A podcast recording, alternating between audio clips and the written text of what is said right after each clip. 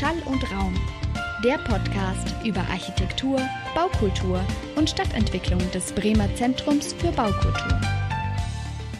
Willkommen zurück bei Schall und Raum. Ich bin Celine Schmidt-Hamburger und wir sind immer noch in Staffel 5, die Städte und das Koloniale. Ich habe mir mal überlegt, damals, als es klar war, um welches Thema es gehen soll in dieser Staffel, welche Perspektiven man eben einbinden kann.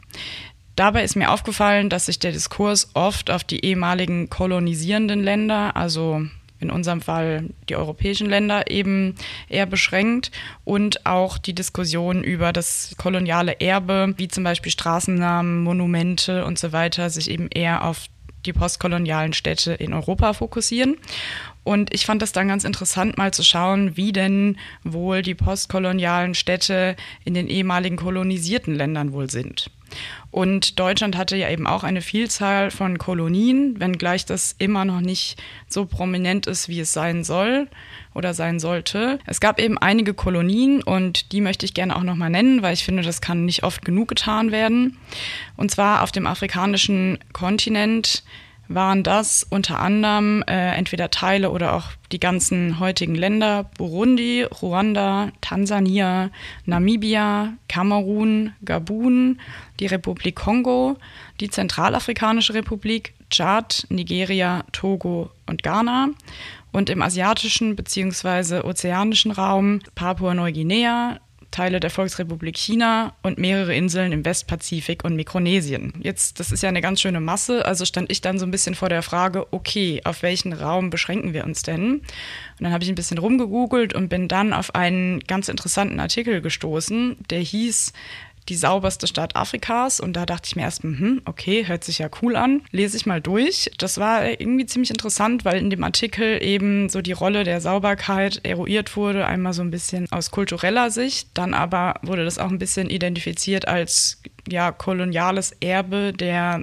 deutschen Kolonialzeit dort, was eben als ja, so eine Art Marketinginstrument ähm, verwendet wird, um eben vor allem auch ja, deutsche oder westliche TouristInnen eben anzuziehen. Ja, fand ich irgendwie ganz skurril. Dann dachte ich mir, schreibe ich doch mal den Autor an. Das habe ich dann getan. Und ich freue mich sehr, dass äh, er sich bereit erklärt hat, heute mit mir ein Gespräch zu führen. Heute gehen wir den Spuren des deutschen Kolonialismus in Namibia bzw. Windhoek auf den Grund. Und dafür haben wir den Autoren dieses besagten Artikels und auch Stadtsoziologen der University of Namibia, Dr. Alison Gerera, zum Gespräch gebeten und werden dem Ganzen mal auf den Grund gehen. Eine Info noch vorab. Das Gespräch haben wir auf Englisch aufgezeichnet, aber wir versuchen auf unserem YouTube-Kanal das Ganze wieder zu untertiteln. Ich hoffe, es klappt. Falls irgendjemand noch einen Tipp hat, wie das am besten gehen kann, schreibt uns gerne eine Nachricht auf den sozialen Medien oder an podcast.bzb-bremen.de und vergesst nicht, unsere Social-Media-Kanäle anzuschauen, um nochmal ergänzende Hintergrundinfos zu bekommen. Dann würde ich sagen, Hi, Alison. I'm very happy to have you here. Before we dive into the topic of post-colonial Windhoek, I'd like to play a little game with you to get to know you better. The game is based on associations. And in the following, I will mention some words or expressions, and then you tell me as spontaneous as possible what comes up in your mind. Understood? yes, let's do it. Windhoek. Namibia. Diamond. Lodres. Cultural heritage. Windhoek, Namibia.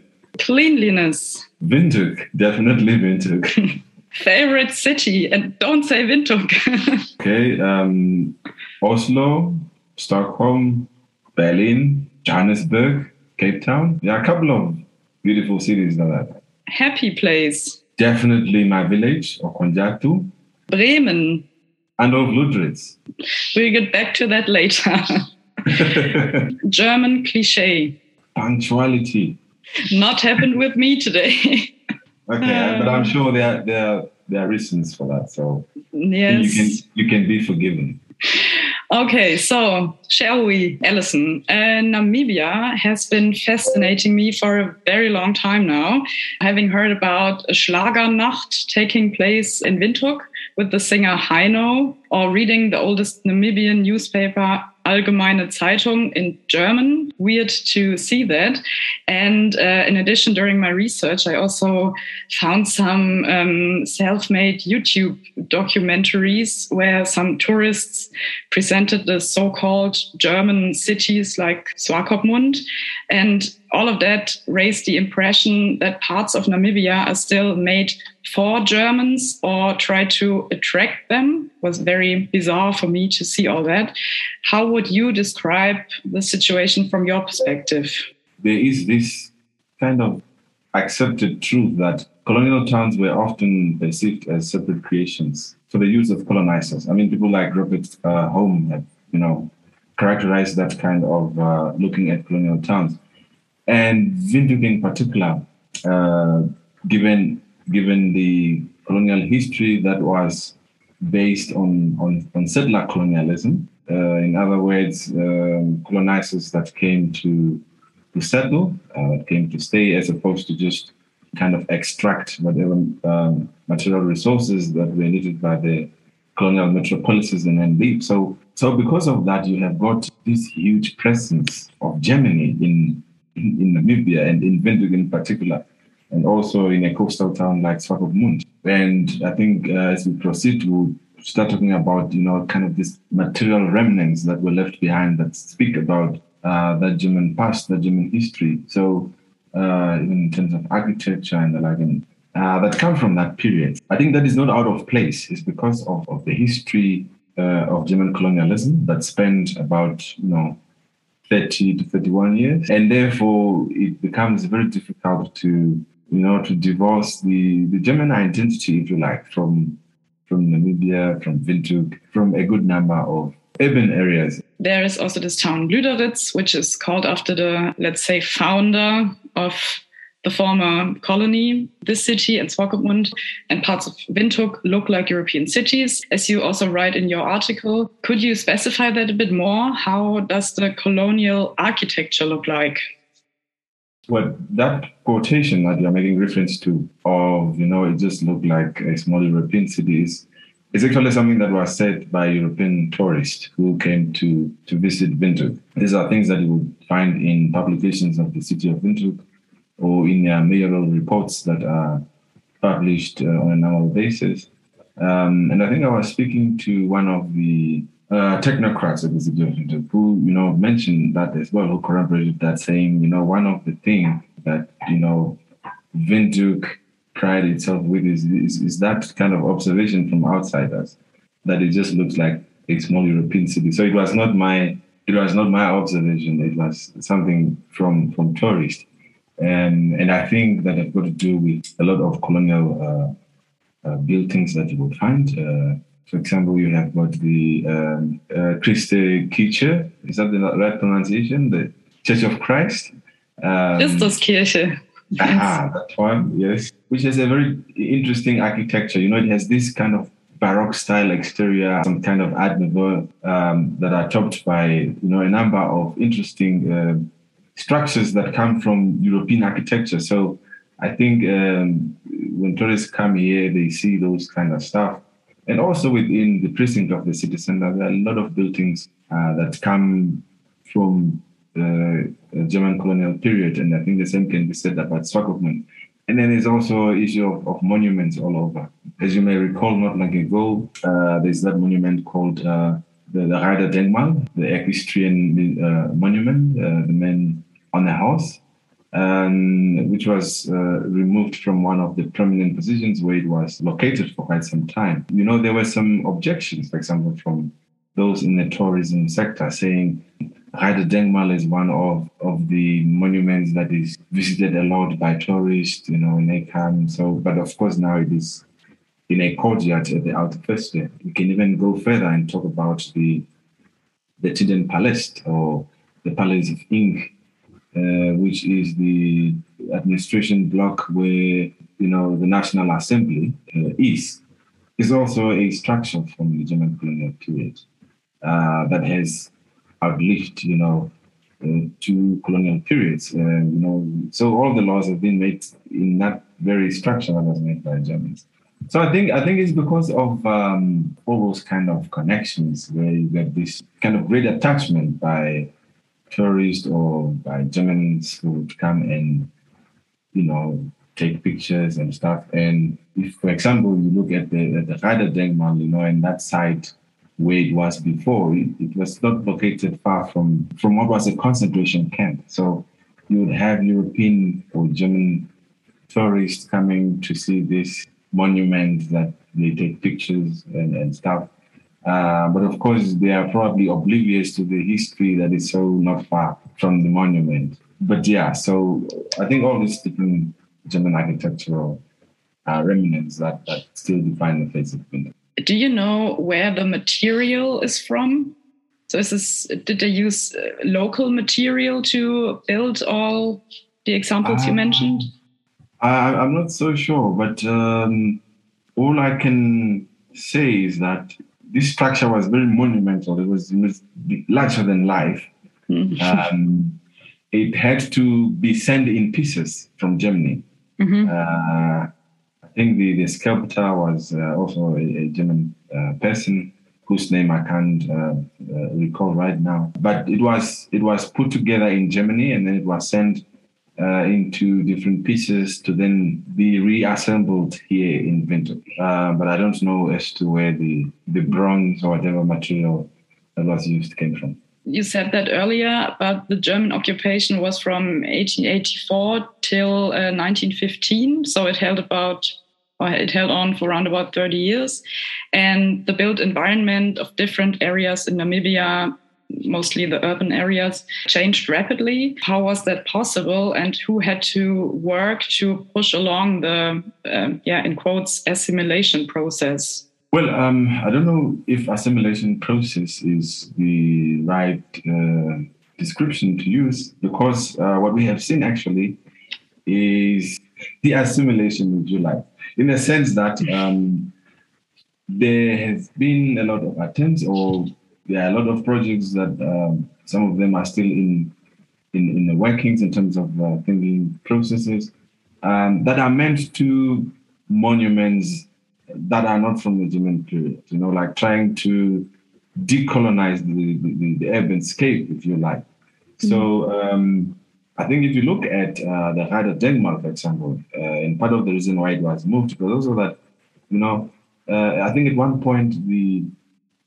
uh, our current president um, back in 2016 uh, uh, was quoted as saying German monuments are everywhere. We, we are trying to also have our own monuments. So I, I think there have been a lot of attempts of trying to uh, change the the urban scape of, uh, of in particular Windhoek by adding on new monuments, statues, whatever you want to call them, uh, that now speak to an independent country that is trying to assert its own identity. Okay, if you look at the uh, the place where the Reiter Denkmal was.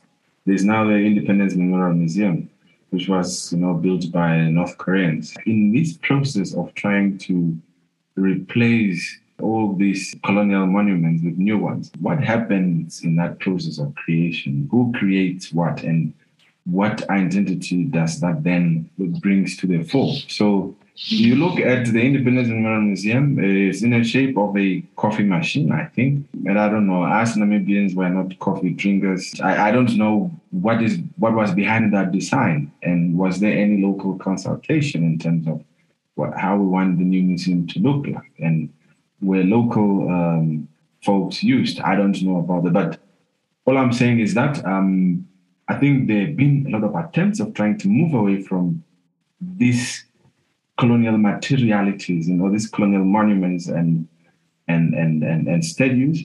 Uh, I think they, there's even a talk now of um, you know doing something about the Curt von Francois statue uh, that is located um, in front of the city of Windhoek um, municipal offices. Uh, so there are all these talks of you know.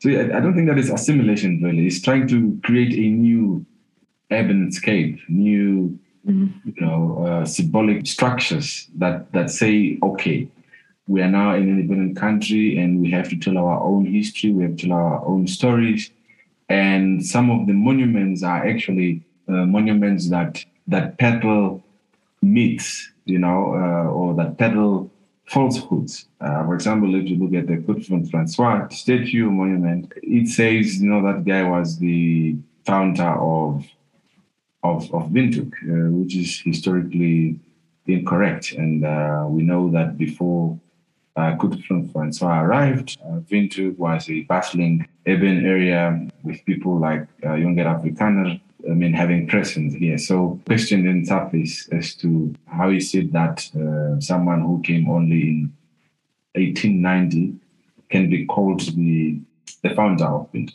It's always a question by whom he was taught like that. And also, interestingly, you you get a sense of the relationship between the German colonial period and South African colonial period, in the sense that if you look at the Godfrey Francois statue, it was only uh, erected in 1965, long gone, long after the German troops were gone. Uh, but was South African uh, administration that uh, you know kind of facilitated that process. So uh, I think there are also very interesting um, kind of connections, and at times we get this sense that all these things were put by the German administration. Actually, it's, it's actually not the case. Some of them were installed or erected by African administration, but at the same time, those monuments or statues elevated German history uh, in colonial Namibia. How would you nowadays characterize Windhoek? I think Windhoek is an is an interesting, but isn't a very old place. It has these different shades, uh, you know, this kind of different representations, as, as I you know once written about it. I mean, in fact, if you uh, come across, say, people from other African countries, when they come to Windhoek, they ask you, what kind of a place is this? I mean, it's, and I think it also, is, as, as, as those tourists from Germany and elsewhere would say, that it looks like a small European city. Um, other Africans also tend to look at look like this place looks so weird, you know. uh, and at times you go to particular, say, restaurants or eateries, and then you would find that you know it's the whole restaurant, the, the, the, the occupants is just, you know, white people who are there. Uh, and then, you know, you're like, where am I? You know, and again, you also have got this obsession with cleanliness, for example. And if you trace the history of that cleanliness Windhoek, it goes back to, uh, you know, things such as uh, sanitation syndrome, you know, where um, there was this desire to use cleanliness as a way of asserting order. So it's not really about, you know, disease or chasing death, but it's about asserting order. Again, uh, it's as if you have various Windhoeks in one. Um, so you have got the CBD precinct, and you also have got those kind of posh suburbs um, in the eastern part of Windhoek uh, that are you know squeaky clean. And then as you come you know, northwestern parts of the city, things become a bit not so clean. So, of course, when you hear people saying, you know, Windhoek is so organized, so clean, it's because they're just talking about, you know, that area of the city. So, so I, so I think we have got um, we've got multiple Windhoeks, but I think this is, not, this is also not maybe only uh, unique to Windhoek, but you also have got these areas that are so filthy rich, and you, know, have people with huge swimming pools while people in the northwestern parts of the city are struggling to get drinking water, you know.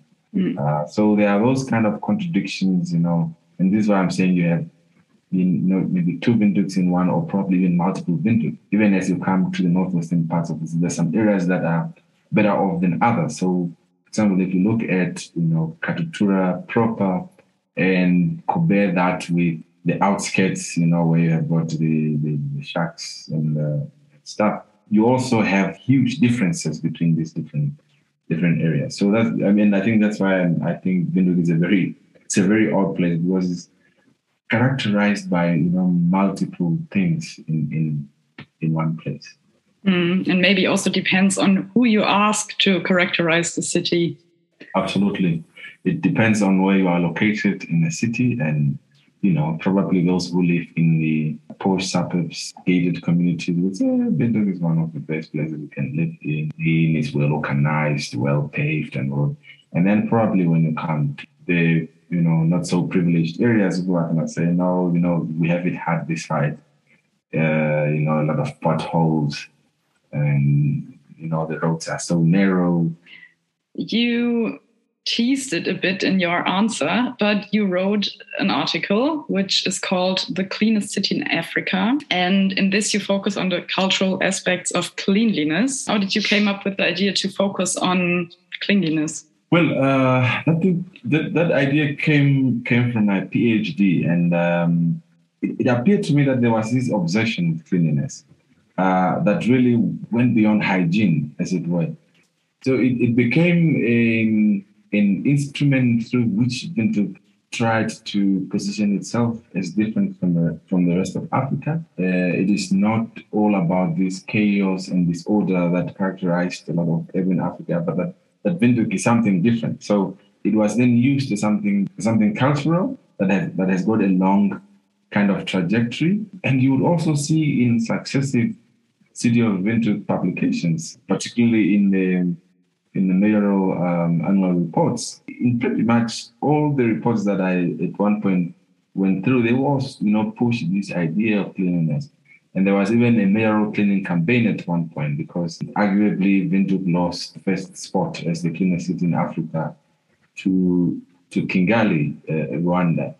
And then there was this thing, know, we have to regain, you know, have to regain that status of being the cleanest city in Africa. So you would, you would come to a point to understand that this is no longer about city being clean and being hygiene for all that live uh, in that city, but it's, it's something above and beyond that. So it became mm. a, a cultural aspect that is mobilized to, to attract uh, and to seduce tourists. Um, and I think at one point, actually, during my PhD research, I, I spoke to someone in the the, the city police, uh, these the people who enforce order in a city and like. There was this instance where there's always a kind of contradiction between the street vendors and the police in terms of where they put their, you know, their goods that they sell. There is this particular portion um, of a street in in Independence Avenue uh, in the CBD where street vendors would put their stuff, and they would always be kind of uh, chased by the police. And I asked the police just to you know, so how how does this process go on, and how does it unfold? And then he was, you know, there was there was this particular thing that he told me, and that I, that you know, that kept on lingering in my mind. And he said, we keep on telling them, so they being the street vendors, that they should go and put their stuff behind uh, uh, Shoprite uh, at the at the parking lot the, the image of the city is somewhat at stake. They are giving a bad image to Windhoek by being in a city center. So, mm. because apparently, you know, um, Windhoek is visited by tourists, and it's in, in that, and, and that was my reading of, of what the police said. That it was visited by tourists, they would, of course, want to see a very well organized Windhoek that doesn't have street vendors in front of a retail shop uh, so there must be somewhere where they are hidden because they are giving Windhoek a bad image. And then you ask yourself, bad image to who? That idea of order and, and cleanliness. It's crazy. But is there an actual prize for being the cleanest city in Africa? The, the prize is in... Uh, like a trophy. Because you said that Windhoek lost it to Kigali. Yeah. I thought about might there be yeah. some, so I don't know, Nobel Prize for clean yeah, so cities in Africa? I suppose there's some organization that you know run these kind of rankings or whatever they are. When it comes to Windhoek, the the, the real prize really comes in using that cleanliness as an instrument to attract, you know, tourists, mm-hmm. attract capital, uh, to attract investment. Yeah, so I, so I think the the real prize is there. I mean, the others I think are just rankings. I don't think that there are even any prizes that are given for that. But I'm speaking under correction. Don't. no, because I was just wondering who is yeah nominating the cities for being very clean or mm. I don't know what's the yeah. hidden agenda, yeah. you know?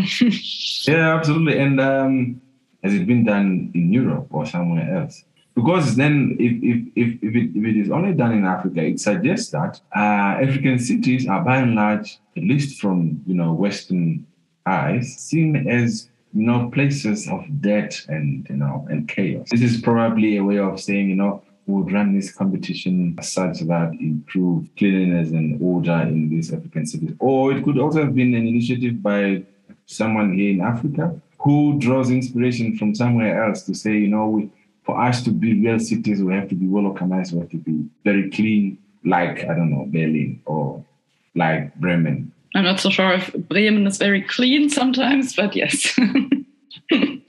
You're right. But so would you say that being yeah very clean or supporting this image is rather a, a top down yeah, maybe also marketing strategy or self driven bottom up by the people living there wanting to maintain the cleanliness because it's part of their identity? I always think that if you have got a situation whereby people are struggling with their material conditions, what to eat the next day. Some of these things, such as obsession with cleanliness, wouldn't be on the top of their of their brains or wouldn't be on top of their agenda. My reading is that this is clearly a top-down kind of initiative to market Windhoek as a very clean place, as a very orderly place to attract investments and capital. So I really don't think that this cleanliness issue is part of the DNA of being a Windhoeker. I, I, doubt that is the case. I stand to be corrected. The the more you move from the CBD and from these other posh places in Windhoek,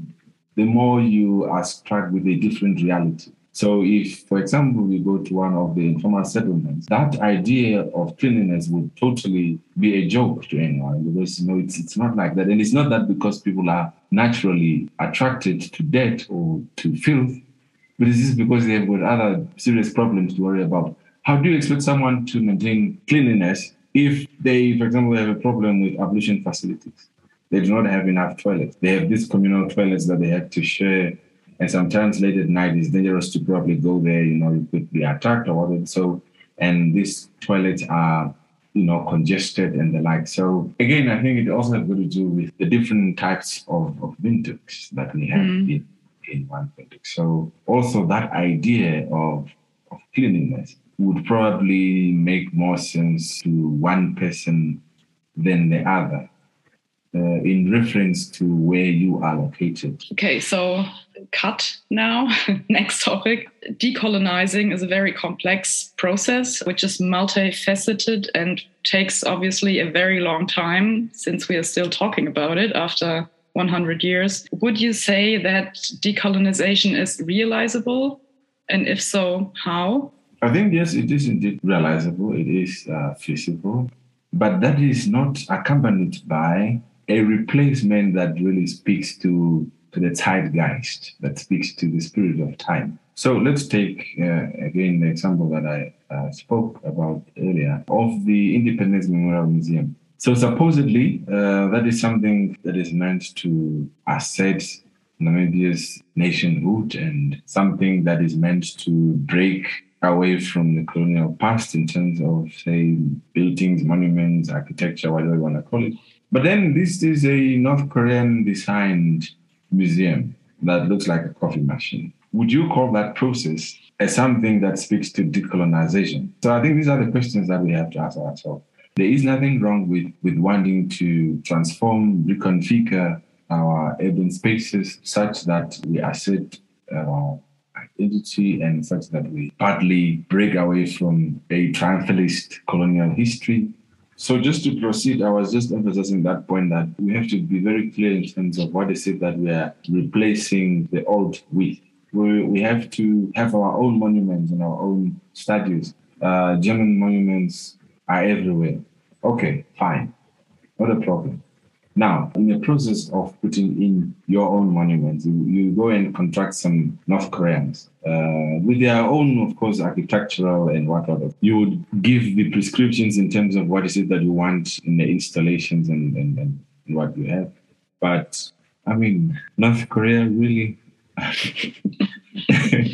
so I don't know. It could have been any other country, but what I'm saying is we, we should think through that process clearly and ensure that what, what we put in reflect on different identities that are so diverse in this country, such that we just replace one monument with another one that doesn't really mean anything or that doesn't connect with who we are as people.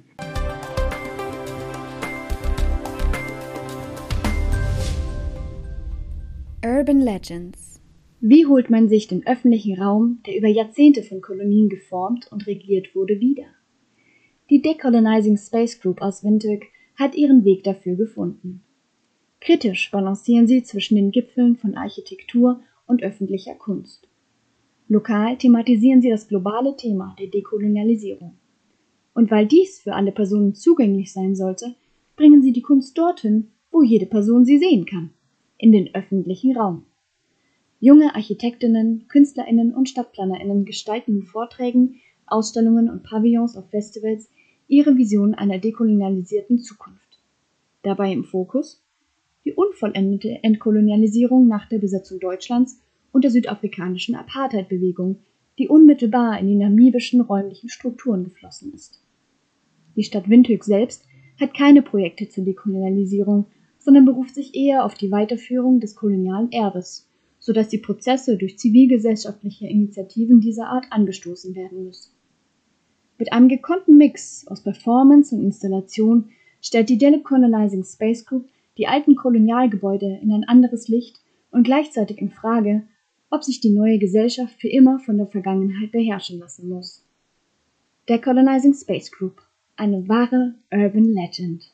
What do you think should be the role of the former colonizer countries in this process of decolonizing? Of course, at one level where they can be involved, for example, is to is to return what was you know stolen. This has been happening in, in, a number of our countries, France, I think also England. They have been returning some you know artifacts to their former colonies. I think uh, former colonizers, of course, do have a role to play, particularly in returning the, the stolen artifacts that were of deep symbolic and social meaning, such that, you know, when I go to a museum, I see something that I can relate with.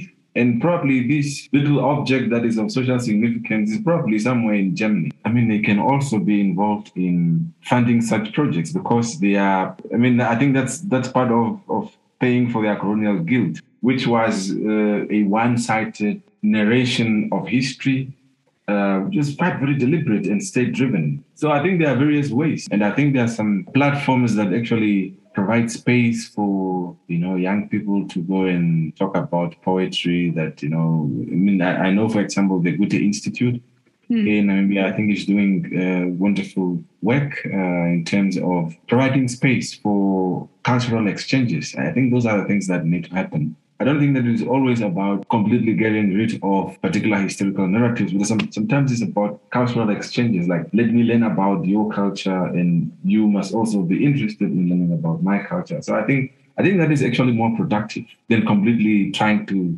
get rid of a you know particular history. And if you look at Namibia, we have a generation of Germans who were born here, and they are, for all intents and purposes, Namibian they have got every uh, right to this country like anyone else. So uh, I don't think that it will also be fair for their stories to be completely erased. To come to that point where we where we are willing to learn from each other and where we appreciate each other, you know, with mutual respect. Do you know how many people from German descendants still live in Namibia? In between five to eight percent. So you can do the math with 2.5 million people. I will Google it, or our listeners can Google it and yeah. write something to us on Instagram. Correct yes. us. Do you think that being a post colonial city is what does it mean for the population of Windhoek or Namibia?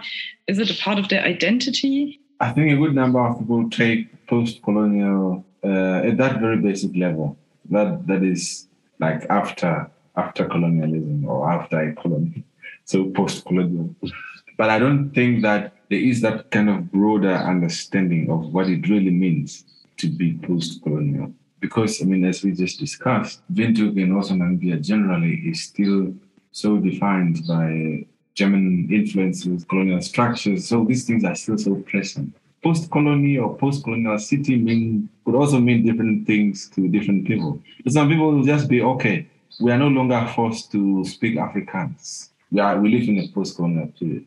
Or I don't know, we are no longer forced to speak German. Or I can now learn German because I want to, not because I have to. Again, I don't think that that has really entered the the public imagination. I mean, if, if you ask a high school pupil or even a first year university student and just ask them, what does a post colonial city mean to you in the material sense or in any other sense or in the cultural sense? Probably they would struggle to, to give you an answer. But I think, of course, it, I think it operates at different levels. Uh, I have read about these things a bit and I, I, I look at things probably with a different eye from someone else. So I can say a thing or two about the extent to which, for example, Windhoek is a post-colonial city, or you know, and and at times these categories of say colonial, post-colonial, or apartheid, post-apartheid, sometimes they are they are not analytically helpful because they don't tell us anything concrete. Uh, I could probably even ask you that question uh, or ask myself that question: Is Windhoek a post-apartheid city?